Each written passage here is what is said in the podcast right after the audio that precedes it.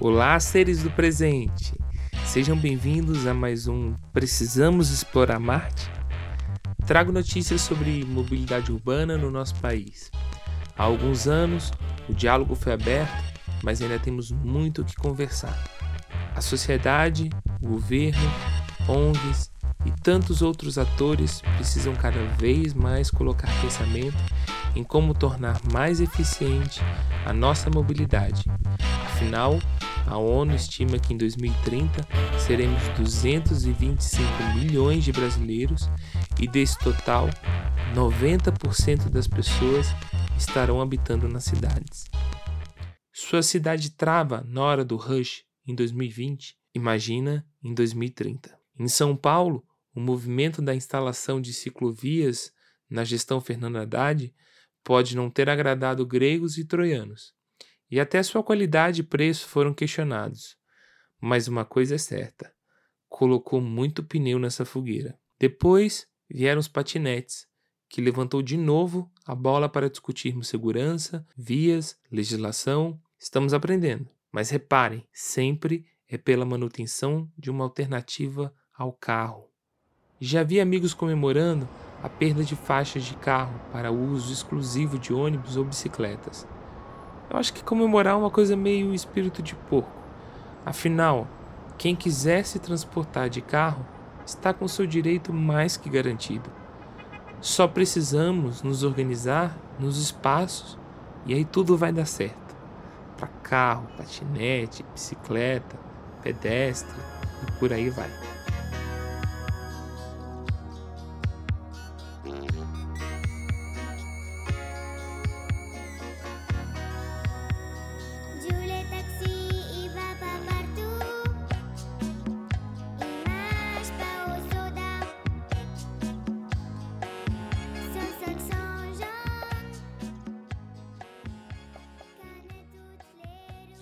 Outra questão que caiu no meu colo outro dia foi uma amiga me perguntando o que o Uber ganha fazendo parcerias com as prefeituras de São Paulo, Nova York ou Paris para a integração de serviços.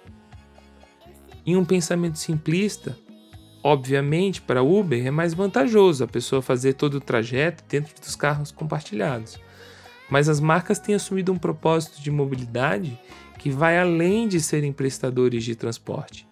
Ser um modal isolado é um obstáculo para este novo mundo que a gente está tentando conquistar.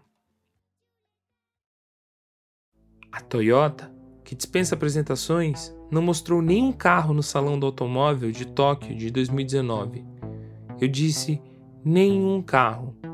A marca comprou para si a briga da mobilidade urbana e quer, em um futuro próximo, deixar de ser uma fabricante de carros e ser uma empresa de mobilidade urbana. No Brasil, por exemplo, você já pode baixar um app da Toyota para alugar por hora os carros nas concessionárias, que vão de simples Etios até luxuosos Lexus. Repara que não estou falando de Japão nem de Estados Unidos. O app está disponível aí, na sua loja de aplicativos brasileira. Essa questão de mobilidade é cara também para as novas gerações. Eu, que nem sou velho, tenho 30 anos, quando fiz 18, no dia seguinte ao meu aniversário, eu já estava em uma autoescola. Hoje, muitos jovens não fazem questão do carro, muito menos de ter uma CNH. Ok que eu sou de Brasília, tem isso, né? Lá o carro é parte integrante do seu corpo. Não sei que tipo de socialista desenhou uma cidade sem ciclofaixa, via de ônibus e com uma escala monumental que deixa os pobres pedestres sempre parecendo formigas nas eternas caminhadas até a padaria. Para não falar mal do velho Oscar, penso que foi uma questão anacrônica. A pesquisa Jovens Transformadores, realizada pelo Centro de Inteligência Padrão, o CIP, em parceria com a Mind Miners, entrevistou 1.200 jovens brasileiros. Apontou-se que, no quesito mobilidade, 90% dos jovens citaram o smartphone como um bem muito importante e o carro ficou em terceiro lugar, com 74%. Com tudo o que podemos programar por meio do celular para termos a locomoção mais eficiente, é fácil entender esse ranking.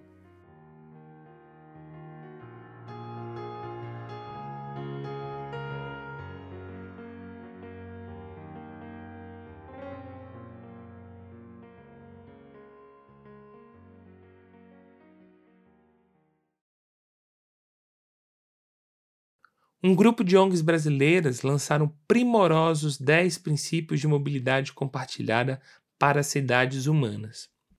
O grupo estimula cidades e empresas a apoiar e aplicar os princípios e se envolver com o grupo sobre como melhorá-los.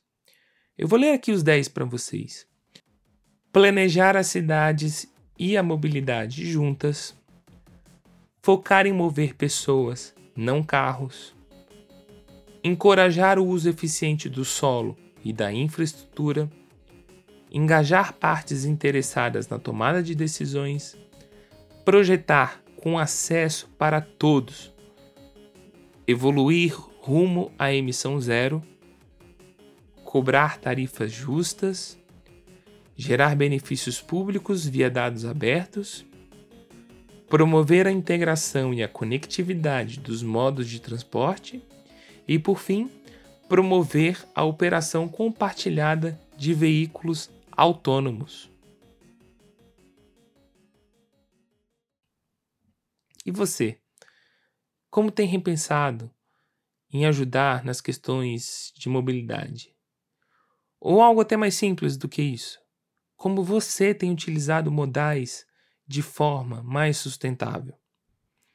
Pessoal, o carro tá virando cafonice. Fica a dica. E aí, gostou do episódio? Recomende aos seus amigos.